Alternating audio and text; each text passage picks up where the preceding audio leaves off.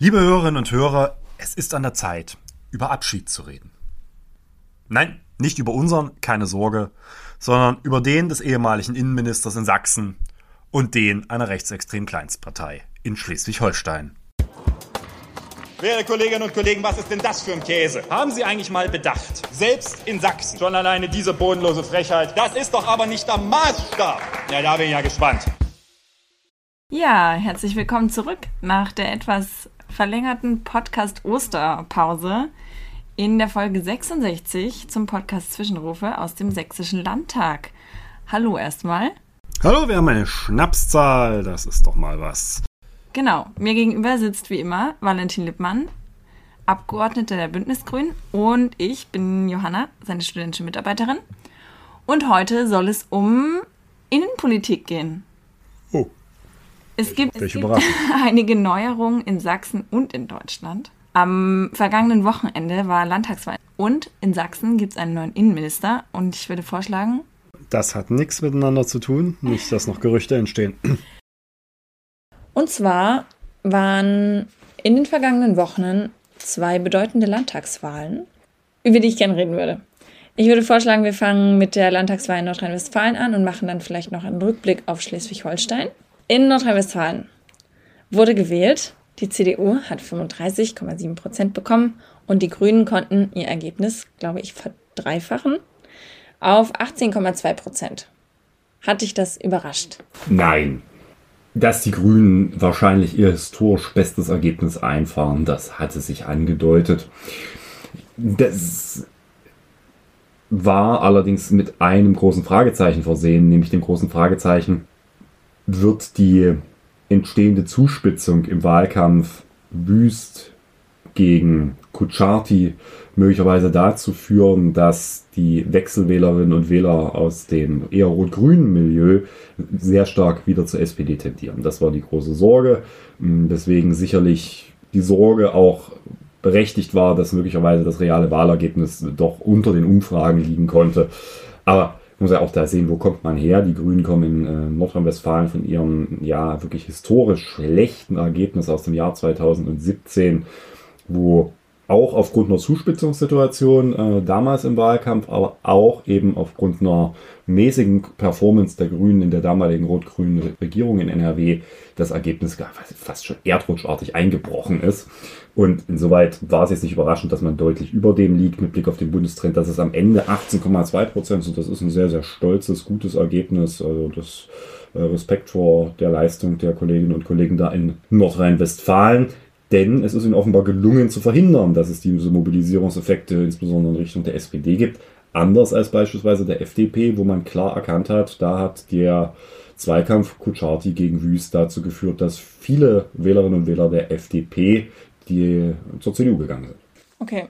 Die Grünen können ja jetzt so ein bisschen tatsächlich entscheiden, was sie machen. Also aus CDU rein kommen die Stimmen, dass sie jetzt einen sehr klaren Auftrag haben, dass Wüst Ministerpräsident werden soll. Das wäre ja dann die Möglichkeit Schwarz-Grün. Die SPD äußert aber auch den Vorschlag, es wie auf Bundesebene zu machen, eine Ampel zu bilden.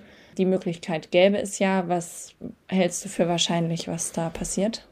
Anders als äh, unser hochgeschätzter Ministerpräsident im Freistaat Sachsen, der ja ungefragt zu allem Ratschläge gibt, werde ich jetzt keine Koalitionsempfehlungen an äh, die Kolleginnen und Kollegen in NRW geben. Das gehört sich nicht. Die wissen das selber. Aber man kann, glaube ich, folgende Einschätzung treffen.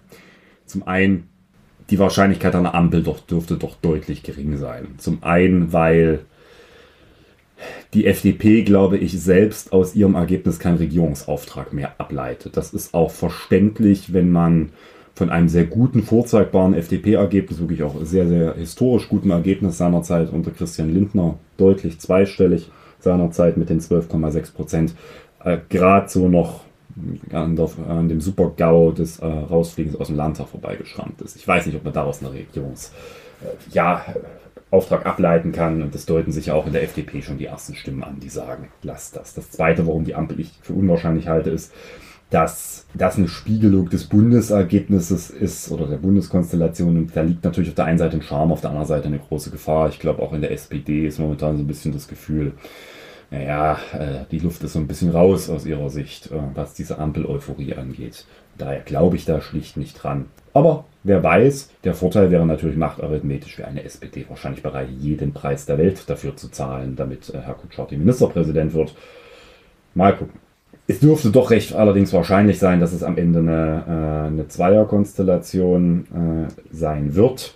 Und da gibt es ja nur zwei Optionen, die im Raum stehen. Das eine ist Schwarz-Grün, das andere ist eine tatsächlich große Koalition. Herr Wüster hat ja angekündigt, er wird mit jedem reden. Das heißt, er wird auch mit der SPD reden. Fand ein Punkt sehr interessant. Am Wahlabend wurde, ich glaube, im ZDF Herr Altusmann interviewt. Das ist der Spitzenkandidat der CDU in Niedersachsen. Warum ist das so interessant? Die wählen im Herbst. Und der wurde dann gefragt, naja, Sie regieren ja dort in einer großen Koalition mit der SPD. Wäre das nicht was für NRW? Und dann sagt er sinngemäß den Satz, naja, große Koalitionen, das hat es ja noch nie gegeben in NRW. Und merkte so kurz und überlegt er, aber das hat es ja vor unserer auch in Niedersachsen nicht gegeben. Also ich halte es für nicht sonderlich wahrscheinlich. Es spricht wahrscheinlich viel dafür, dass es ein Zweierbündnis aus CDU und Grünen wird. Aber am Ende haben ja alle gesagt, sie werden das an den Inhalten festmachen. Ich glaube, da ist Herr Wüst geschmeidig und flexibel genug, äh, um die Inhalte so zu präsentieren, dass es auch für den immer als tendenziell linken Landesverband bezeichneten äh, grünen Landesverband dort äh, mehrheitsfähig ist. Aber das wird sich, wie gesagt, ähm, dann an, nach den Sondierungen, glaube ich, herausstellen. Die Ampel halte ich allerdings für recht unwahrscheinlich. Okay, gut. Dann vielleicht noch ein interessanter Aspekt, mit dem wir vielleicht schon nach Schleswig-Holstein gehen können. Dass ja auch in Nordrhein-Westfalen die Grünen jetzt erstmals Direktmandate geholt haben, was ja auch in Schleswig-Holstein der Fall war. Zwei Fragen vielleicht. Kannst du dir dann aussuchen, womit du startest. Wie viel Rolle hat denn die Bundespolitik tatsächlich in diesen beiden Landtagswahlen gespielt? Und wie bedeutend sind Personen denn heute in solchen Landtagswahlen? Naja, das ist ja jetzt auch der große Streit. Wie stark war das ein bundespolitisches Ergebnis? Da sind ja die üblichen Reaktionsmechanismen. Diejenigen, die verloren haben, machen, wenn die Performance der Bundesebene schlecht ist, die Bundesebene verantwortlich oder rühmen sich dessen, dass die Bundesebene zumindest nicht geschadet hat. Ich glaube, man muss bei NRW sagen, dass da schon ein nicht unerheblicher bundespolitischer Einfluss drin sein dürfte. Das eine ist, glaube ich, wirklich, dass äh, bei den Grünen natürlich die positiven Effekte der momentanen Performance äh, der Grünen in der Ampelkoalition doch einen erheblichen Beitrag dazu gehabt haben dürfte. Aber es ist nicht nur Bundespolitik. Die äh, Beliebtheitswerte der Grünen im Land sind auch deutlich gestiegen seit der letzten Landtagswahl. Da würde ich allerdings sagen, dass das Thema Personal, Spitzenpersonalebene nicht die große Rolle gespielt hat. Dazu dürfte die Bekanntheit der Spitzenkandidatin nicht groß genug gewesen sein. Anders als bei den äh, Herren Kutschaty und Wüst, die nun zumindest durch ihre Ämter und äh, ja, längere Tätigkeiten in der Landespolitik doch eher bekannt sind. Ich würde sagen, der SPD dürfte der Bundestrend geschadet haben. Ich glaube, das redet man sich auch schön, wenn man behauptet, in NRW wäre es im Wesentlichen um Schulen und äh, Straßen gegangen, was jetzt so ein bisschen das Narrativ der SPD ist. Und man hätte doch das größte Wahlziel erreicht, nämlich Schwarz-Gelb abzulösen. Also wenn das jetzt die Erfolgserzählung der, äh, der SPD ist, dann sage ich mal, dann ist man auch ein bisschen kleinkariert unterwegs. Äh, wenn mein größtes Wahlziel ist, etwas zu verhindern, obwohl ich selber davon ja gar nicht irgendwie profitiere mit meiner Politik. Das ist, da wird dann Politik auch irgendwie zum Selbstzweck und nicht mehr zur Frage, was äh, den Wählerinnen und Wählern am Ende nutzt. Das hat mich überhaupt nicht überzeugt und ich glaube, die müssen anerkennen, dass momentan Olaf Scholz und die SPD in der Bundesregierung zumindest nicht hilfreich sind für Landtagswahlen. Mhm weil die Direktmandate gefragt hast, da spielen natürlich Personen immer noch eine starke Rolle. Das äh, ist jetzt auch nicht so. Das sieht man ja immer auch in den Splittungen zwischen den Erst- und Zweitstimmen. Dann, und da ist es, glaube ich, schon immer hilfreich, wenn man äh, bekanntes Personal hat. Es ist ja auch wirklich ganz, ganz knapp in einigen Wahlkreisen auch nicht zugunsten der Grünen ausgegangen. Ich glaube, man, man liebt ein Beispiel mal zu bemühen. Der Wahlkreis Münster 1, Steinfurt 4, das ist beispielsweise so einer, da ist äh, mit Josephine Paul auch eine der bekannteren Grünen in NRW angetreten. Das ist eher auch ein sehr, teilweise sehr ländlich geprägter äh, Wahlkreis mit dem, Umland, also mit dem Umland von Münster. Und der ist nur mit 0,6 Prozentpunkten oder so Vorsprung an die CDU gegangen. Das ist, äh, zeigt natürlich auch, dass, äh, und das Zweitstimmergebnis ist besser für die CDU, äh, da Bekanntheit definitiv kein Schaden ist bei solchen Direktwahlkämpfen. Mm, und dass es uns gelungen ist, da Direktwahlkreise zu gewinnen, zeigt halt, dass wir auch mit Personen überzeugen können in Personenwahlen zunehmend, wo man auch da immer ein bisschen Wasser in den Wein kippen muss. Das sind natürlich auch die klassisch urbanen Milieus, die dazu beigetragen haben, dass das äh, Wahlergebnis insgesamt im Land so stark ist. Und wenn man sich anguckt, wo haben wir Direktmandate gewonnen, dann sind das natürlich die klassisch grünen Hochburg, Münster, Köln, Aachen.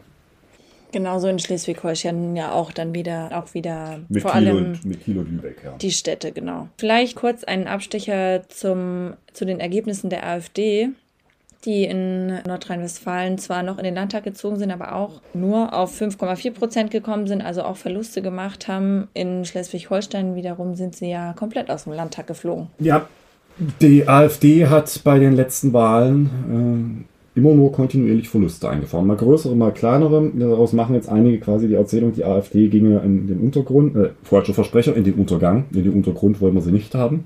Äh, lieber in den Untergang. Muss man allerdings bisschen vorsichtig sein mit der Erzählung. Also zum einen, NRW, sie sind drin geblieben. Das ist schade. Da freut sich ja offensichtlich die Bundespartei diebisch drüber und feiert das als Riesenerfolg, dass man nicht rausgeflogen ist. Die scheinen also auch zumindest was Westdeutschland angeht, so geht deutlich kleinere Brötchen mittlerweile zu backen. NRW ist aber auch von der, na, von der Struktur her durchaus, äh, da ist es komplizierter, eine AfD aus dem Landtag zu kicken. Schleswig-Holstein ist es gelungen. Ich glaube auch, weil einfach die generell die politische Zufriedenheit in Schleswig-Holstein deutlich größer ist als in vielen anderen Bundesländern. Äh, Die Integrationskraft äh, der dortigen Regierungskoalition sowieso nochmal eine vollkommen andere ist, weswegen sie ja jetzt offenbar fortgesetzt werden soll. Mm, Aber da kommen wir ja gleich sicherlich nochmal zu. Interessant ist, dass die AfD sich jetzt immer mehr die Frage stellen muss, will sie eine gesamtdeutsche Partei sein oder eine starke ostdeutsche Regionalpartei? Herr Kropalla, der Bundesvorsitzende der AfD, der sich so diebisch über das Ergebnis freut, redet dann gleichzeitig, man braucht jetzt eine Offensive West. Könnte jetzt böse sagen, das letzte Mal als Nazis eine Offensive nach Westen äh, gewagt haben, endete der ganze Spaß in den Ardennen und anschließend mit äh, dem Untergang des äh, Nazi-Regimes. Aber das schauen wir mal, wie sich das entwickelt. Das wird jetzt wohl auf dem Bundesparteitag eine größere Diskussion sein. Hm, Ich glaube, dass viel dafür spricht, dass es keine Offensive West, sondern eine stärkere quasi Fokussierung auf den Osten gibt und da wirklich auch damit die rechtsextremen Kräfte weiter gestärkt werden, weil das ist ja das Erfolgsrezept im Osten. Okay, dann jetzt vielleicht äh, nochmal der Blick auf Schleswig-Holstein und die Koalition. Bisher äh, gab es eine Jamaika-Koalition aus FDP, Grünen und der CDU. Und sowohl diese Koalitionsarbeit als auch der äh, Ministerpräsident haben sehr, sehr hohe Zustimmungswerte. Du hast ja auch schon die Zufriedenheit mit der politischen Arbeit angesprochen. Wie wird es jetzt weitergehen? Weil theoretisch ist quasi auf dem Papier das nicht mehr notwendig, Jamaika fortzuführen, weil er genug Stimmen hätte, um nur mit Grünen oder FDP oder einer anderen Partei zu koalieren, weil er so knapp an einer Mehrheit vorbeigeschrammt ist und jetzt nicht mehr viele Parteien braucht zum Regieren. Ja, das war ja schon ein putziger Anblick am Wahlabend. Daniel Günther, der quasi neue Messias der CDU, der ihm es fast gelungen ist, ist glaube ich seit zuletzt Bayern niemandem mehr gelungen ist, dass eine Unionslandesverband fast die absolute Mehrheit wieder erreicht. Es fehlte ein einziges Mandat am Ende dazu. Äh, stand vollkommen betröppelt da, weil er irgendwie ja wirklich traurig war, dass er sein Jamaika-Bündnis nicht fortsetzen konnte. Das ist schon skurril. Im positiven wie im negativen Sinne, also skurril äh, deshalb im positiven Sinne, weil es ja schon was zeigt, dass offenbar eben sehr, sehr viel an diesem Bündnis hängt und dass er, glaube ich, auch erkannt hat, dass dieses Bündnis seine Rolle sehr, sehr stark geprägt hat. Ähm, Aber insgesamt muss man ja sagen, es wäre schön erstmal, dass äh, mehr, mehr Bundesländer einen Ministerpräsidenten wie Daniel Günther kriegen würden, anstatt ähm, sich mit Ministerpräsidenten zufrieden geben zu müssen, die äh, leider das Gegenteil dessen machen von Moderation, sondern äh, eher permanent mit äh, Wortäußerungen, die äh, wenig angebracht sind, dazu beitragen, dass die Koalition gespalten wird. Setzen Sie an dieser Stelle bitte zufällig gewählte Ministerpräsidentinnen und Ministerpräsidenten ein. Okay, das heißt, wir warten mal ab, aber tatsächlich führt ja jetzt Günther erstmal diese Gespräche. Es wären ja auch noch andere Optionen möglich. In Schleswig-Holstein gibt es ja noch diese Besonderheit mit dem SSW, der Minderheitenpartei, die ja tatsächlich auch gar keine 5%-Hürde haben, aber das war diese Landtagswahl irrelevant, weil sie eh drüber gekommen sind. Wie wahrscheinlich hältst du es denn, dass die auch eine Option sind? Das ist eine sehr spannende Frage, weil hier die CDU sich entscheiden muss, ob sie eine, ob sie selber quasi sich ein Bein gestellt hat vor vielen Jahren. Es gab ja 2000, also vor der jetzigen Jamaika-Koalition gab es ja eine Koalition aus SPD Grün und dem SSW. Die hatten, glaube ich, seinerzeit ein Mandat und das war genau das Mandat, was man brauchte für die Mehrheit von Rot-Grün. Und wenn ich mich meine Erinnerung nicht trügen, war die CDU damals not amused über die ganze Kiste. Wir haben so sinngemäß argumentiert, naja, diese Ausnahme von der 5%-Regelung für die dänische Minderheit, die würde dazu dienen, dass die Interessen der dänischen Minderheit im Landtag vertreten sei. Aber die könnten sich ja jetzt wohl nicht erdreisten, über die Regierungsbildung in diesem Land mitzuentscheiden. Das könnte jetzt zurückkommen, diese Argumentation. Jetzt muss man allerdings fairerweise sagen, sie haben die 5%-Hürde übersprungen. Das ist jetzt nochmal eine andere. Also man könnte jetzt sagen, okay, sofern sie wirklich aus eigener Kraft die 5%-Hürde, dann sieht die Lage anders aus das wäre jetzt so ein bisschen wirklich die Schleswig-Holstein-Heimatkoalition, die dann so entstehen würde. Ich weiß es nicht. Daniel Günther hängt an diesem Jamaika-Bündnis und ich glaube, es wird, er wird es, wenn mit einem der Partner des Jamaika-Bündnisses oder eben beiden fortsetzen und beim SSW sagen, nee, danke, schön, dass wir darüber geredet haben, aber das äh, machen wir nicht. Okay. Danke. Sehr schön. Vielleicht noch ein paar kurze Hardfacts und zwar haben in Schleswig-Holstein ja die Grünen unter den jüngeren Leuten ein ziemlich gutes Ergebnis eingefahren. Wie überraschend das ist, sei mal dahingestellt. Ähm, die Wahlbeteiligung lag bei 60 Prozent. Das ist, glaube ich, einigermaßen erwartbar bei Landtagswahlen. Was sagst du? Na gut, bei den Landtagswahlen haben wir ja schon immer, dass sie deutlich äh, geringere Wahlbeteiligung aufweisen als die Bundestagswahlen die NRW-Wahl, das war jetzt nicht so der Bringer, muss man sagen. Also da hatte man schon mit höheren Wahlbeteiligungen gerechnet. Es sind auch viele Leute wirklich wieder ins äh, Nichtwählerlager äh, quasi zurückgewandert. Und naja, es ist aber immer noch besser. Ich meine, in Sachsen hatten wir, glaube ich, irgendwann mal 49 Prozent oder so und in Sachsen-Anhalt noch niedrigere Werte. Also von daher sind das solide, aber jetzt auch keine guten Ergebnisse. Okay, und dann vielleicht noch eine kurze Empfehlung. Es gibt nämlich auch einen grünen Podcast aus Schleswig-Holstein von Aminata Touré und Lasse Petersdotter.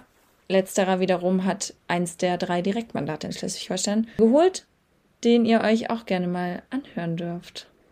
Ja, ein sehr, sehr guter äh, Podcast, den ich sehr empfehlen kann. Und zwei, sage ich ja immer, äh, wirklich äh, traumhafte, gute Kolleginnen in Schleswig-Holstein, denen man zuhören sollte, weil sie was zu sagen haben.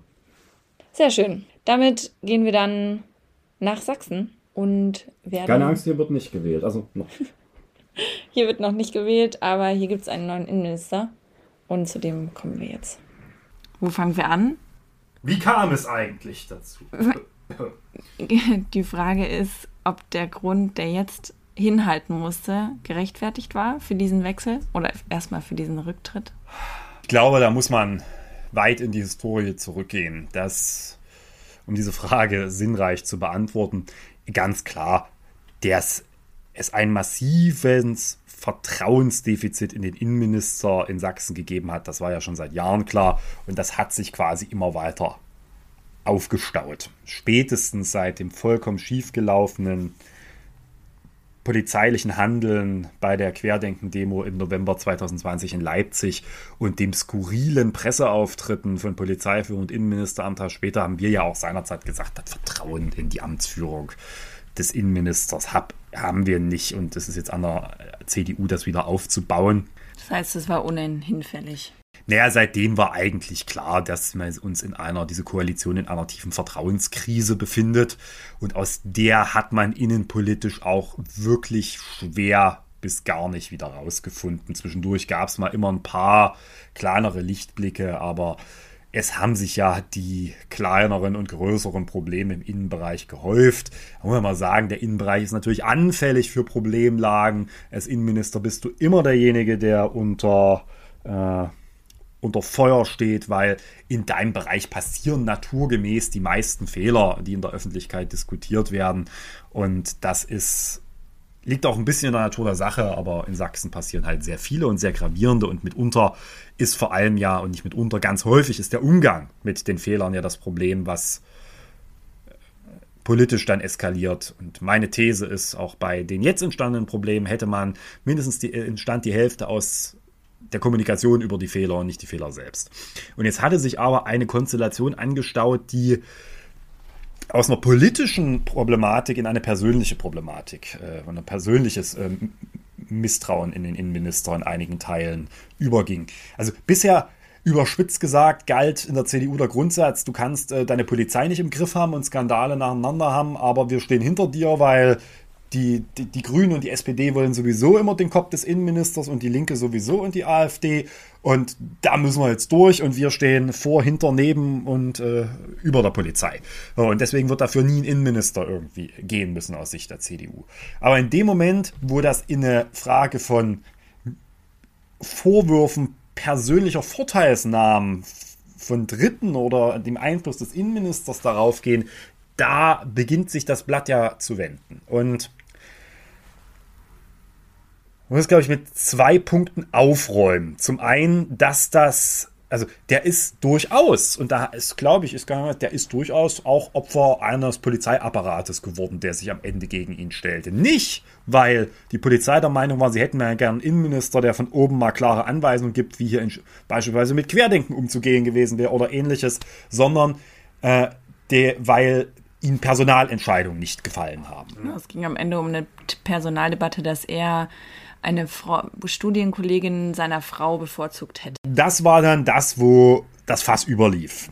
Es ging ja los mit den immer wieder wiederholten, vor allen Dingen von den Polizeigewerkschaften wiederholten Vorwürfen rund um die Entlassung, die keine Entlassung war, des damaligen LKA-Chefs.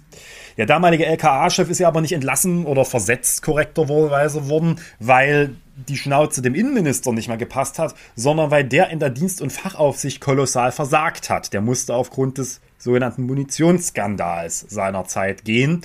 Und das war damals bei vielen äh, auch in, innerhalb der Polizei, da würde jetzt quasi ein Fachmann, der überhaupt nichts dafür könne, geschasst wenn man mittlerweile der Meinung ist, dass man als Behördenchef nicht mehr für seine Behörde verantwortlich ist, spricht das auch Bände in den Polizeigewerkschaften, aber das sehe ich dezidiert anders. Es gibt sowas wie eine Vorgesetztenverantwortlichkeit. Und wer der Meinung ist, dass der LKA-Chef nicht für Verfehlungen im LKA äh, den, ja, auch die Verantwortung zu tragen hat, der braucht auch nicht die Frage stellen, ob der Innenminister die Verantwortung für das zu tragen hat, weil dann gibt es keine Verantwortung. Dann sind immer nur die verantwortlich, die die Scheiße gebaut haben und nicht diejenigen, die es auch hätten verhindern können, beziehungsweise die dafür explizit da sitzen durch Führung und Aufsicht, sowas zu verhindern. Und daran hat sich das erstmal so angestaut. Das hat mich die ganze Zeit verwundert. Hm, und ich glaube auch, dass da äh, versucht haben, auch viele Polizeigewerkschaften ihm daraus, oder die Polizeigewerkschaften vor allem einen Strick zu drehen.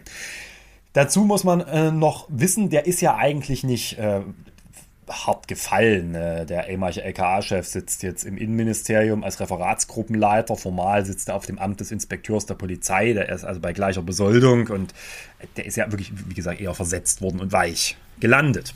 Mm, und dann hat sich aber so Dinge zuaddiert. Einschub, mit Blick auf die jetzigen LKA-Skandale beim MEK, die bekannt geworden sind, war es Gold richtig, dort personelle Konsequenzen zu ziehen. Also ich frage mich, wie jetzt immer noch die Erzählung sein könnte, der Mann hätte sich nicht zu Schulden kommen lassen. Ja, ja persönlich hat er das nicht, aber eben seine, ja, er hat eben seinen Job nicht ordentlich gemacht. Dann kam dazu eine etwas unglückliche Entscheidung, die ich nicht verstanden habe. An der Spitze des Kommunikationsapparates der Polizei, da hat er ein Vertrauten, einen langjährigen, hingesetzt und da ein, wiederum einen exzellenten Fachmann, der dort wirklich die Kommunikation der sächsischen Polizei trotz aller Schwierigkeiten auf ein neues Level gehoben hat, einfach in die Wüste geschickt so leid mir das für den tut, weil ich den auch sehr persönlich geschätzt habe, da gilt für mich der Grundsatz, das sind so Stellen, ja, dass, da, wenn der Innenminister der Meinung ist, er braucht da Vertraute, dann muss ich das nicht gut finden, aber muss das wohl hinnehmen. Das ist dann seine Entscheidung, ob er sich dort mit Getreuen oder mit Sachverstand umgibt. Der hat sich da wohl für Getreue entschieden. Aber da ist es, glaube ich, dann richtig eskaliert. Und dann kam dazu eben diese Kiste um die Frage, ob ein Bewerbungsverfahren an der Polizeihochschule für das Amt der Kanzlerin, immerhin nicht ganz uneinflussreich und auch nicht ganz schlecht bezahlt, in irgendeiner Weise durch das Innenministerium so beeinflusst wurde, dass am Ende eine gute Freundin der Frau des Innenministers den äh, Job bekommen hat, die pikanterweise auch noch der Frau des Innenministers in ihrer Dissertationsschrift dankt. Äh, oder umgekehrt, müsste ich selber nochmal nachgucken.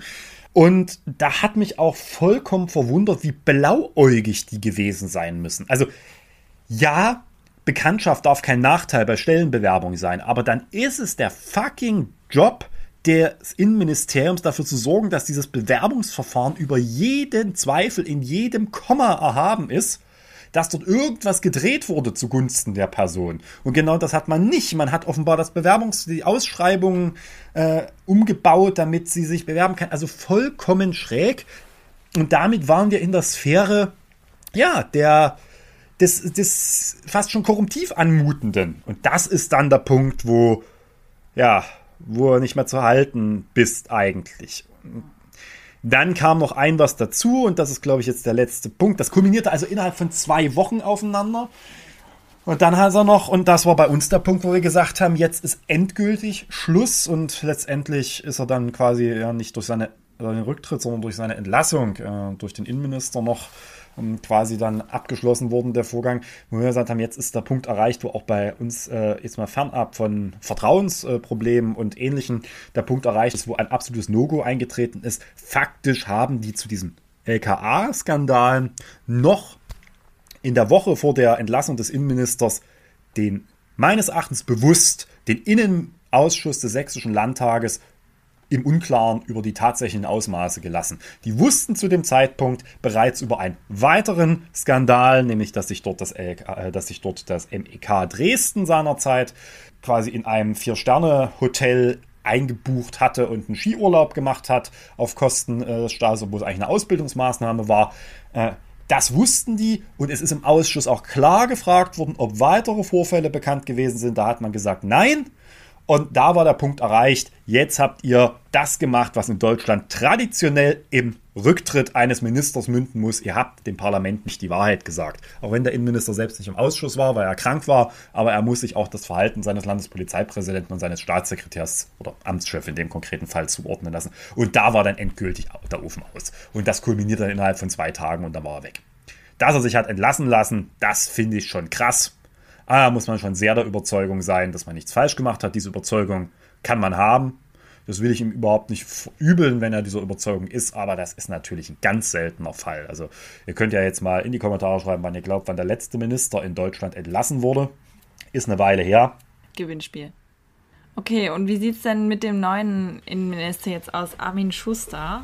Das war eine große Überraschung. Also den hatte wohl keiner auf dem Zettel. Also als es jetzt hier hieß, der Innenminister würde wohl doch dann gehen müssen, packten natürlich alle so die Listen aus, wie, ah, wer wird's denn jetzt? Und eigentlich war ja das ganze Zeit schon ein Problem, dass man immer das Gefühl hatte, die lassen da in der CDU auch relativ viel laufen, weil sie keine Alternative wirklich haben. Ja? Christian Hartmann ist Fraktionsvorsitzender, da muss man in der CDU einfach wissen, Fraktionsvorsitzender ist potenziell mächtiger als jeder Minister. Über den kommt quasi nur noch der Ministerpräsident der Kultusminister ist da immer für gehandelt worden, weil er gut im Lösen von Konflikten ist, aber warum soll er sich die nächste Baustelle antun?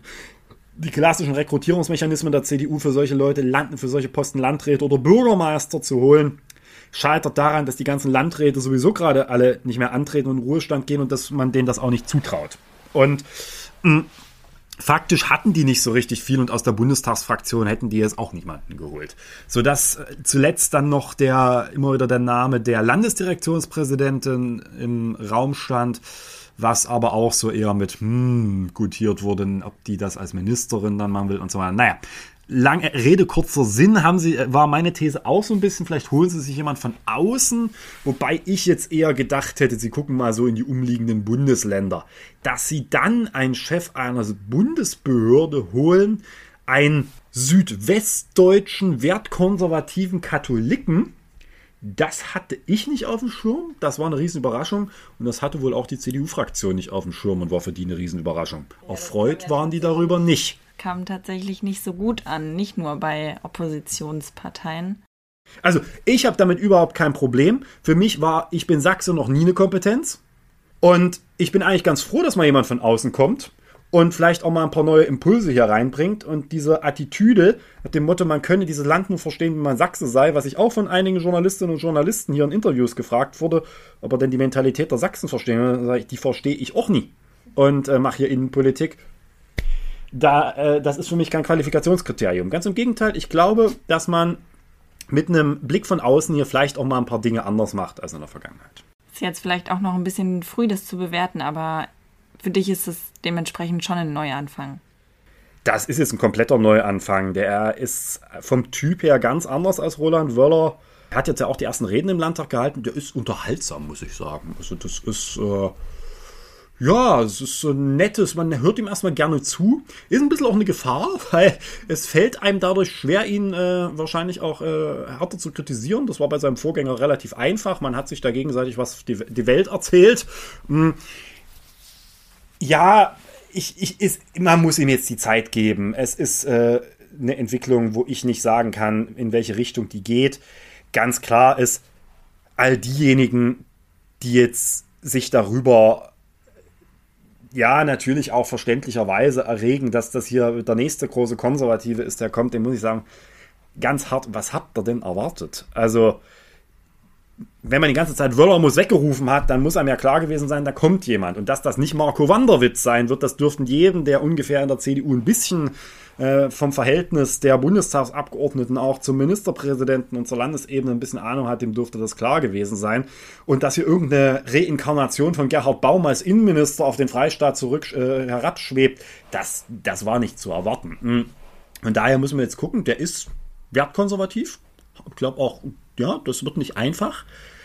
Das ist aber vielleicht manchmal nicht schlecht, weil das Problem mancher äh, Auseinandersetzungen der jüngeren Vergangenheit war gar nicht, dass man inhaltlich auseinanderlag, sondern dass äh, kein Vertrauen, keine Verlässlichkeit da war. Also ich glaube, man kann mit jemandem, wo man die, und vor allen Dingen das Problem äh, war, dass äh, die die Fahne in den Wind gestellt haben, je nachdem. Du wusstest ja nicht, woran du bist.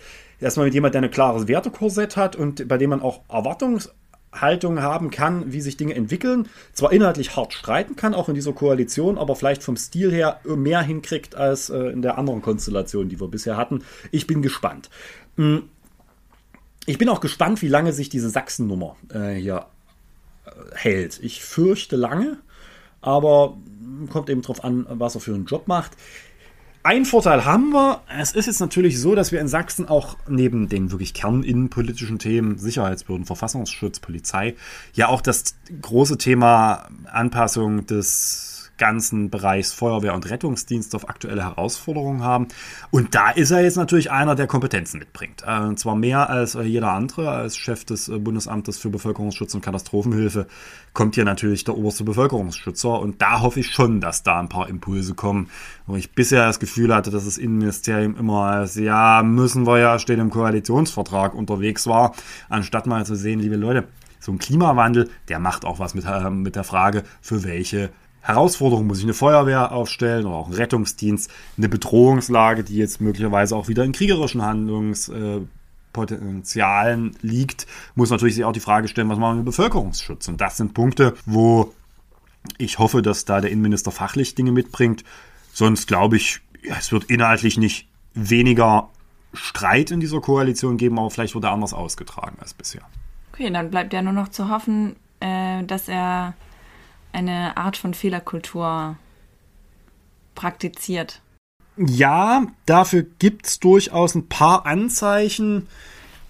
Also schon die Art, wie er über den nicht sonderlich glücklich gelaufenen Einsatz am 1. Mai kommuniziert hat, war für mich schon mal ein anderer, als ich das bisher gewohnt habe. Das muss man immer noch nicht gut finden, aber es war zumindest die Erkenntnis, wir müssen uns ein paar Dinge angucken, die dort möglicherweise nicht gut gelaufen sind, auch in der Kooperation mit der Bundespolizei. Gut, auch da hat er natürlich Ahnung von. Der Mann war lange Zeit Bundespolizist. Mm. Und das ist schon was, wo ich das Gefühl habe, das war mal ein anderer Ton als wir haben nur alles richtig gemacht. Und das ist vielleicht ein kleines, kleines, ja, Fünkchen am Licht, das äh, da ist, weil klar ist, Innenpolitik in Sachsen ist die ganze Zeit sowieso das Bohren ganz dicker Bretter und von großer Beharrlichkeit. Und vielleicht sind es auch die kleinen Momente, die da sind. Vielleicht auch gepaart damit, dass wir ja auch seit dem 1.4., das ging ja noch auch Schlag auf Schlag, auch einen neuen Landespolizeipräsidenten haben. Hm, mal gucken, wie der sich so macht. Den kenne ich bisher auch nur als PD-Chef von Dresden halbwegs. Das hat er auch nicht immer nur rühmliche Momente gehabt. Aber ja, das wird jetzt so innenpolitisch eine interessante Zeit. Das klingt ja fast optimistisch.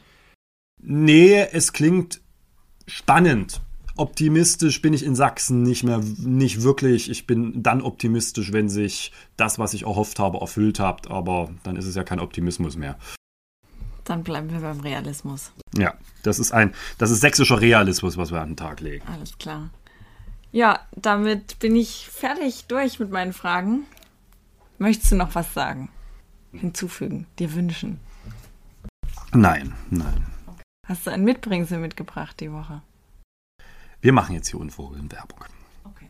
Ah, Liebe Hörerinnen und Hörer, am 12. Juni können Teile von Ihnen entscheiden, wer in Dresden Oberbürgermeisterin wird. Deswegen ein heißer Tipp. Die grüne Kandidatin Eva Jeniken ist die beste Oberbürgermeisterin, die man sich für diese Stadt vorstellen kann. Sie ist wirklich kompetent, anders als der Amtsinhaber, der das gern behauptet. Hashtag Wahlfehler.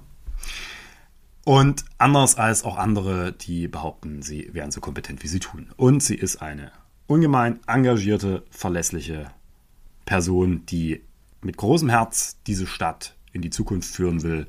Und ich kann euch mal empfehlen, guckt euch mal die Website evajenigen.de an. Da findet ihr mehr über die zukünftige Oberbürgermeisterin von Dresden, wie ich hoffe, und äh, eine wirklich ganz tolle, erfahrene, kluge Politikerin, die es verdient hat, diese Stadt zu führen und vor allen Dingen Dresden hat es verdient, dass Eva Jening Oberbürgermeisterin wird, denn dann mache ich mir weniger Sorgen um die Zukunft dieser Stadt.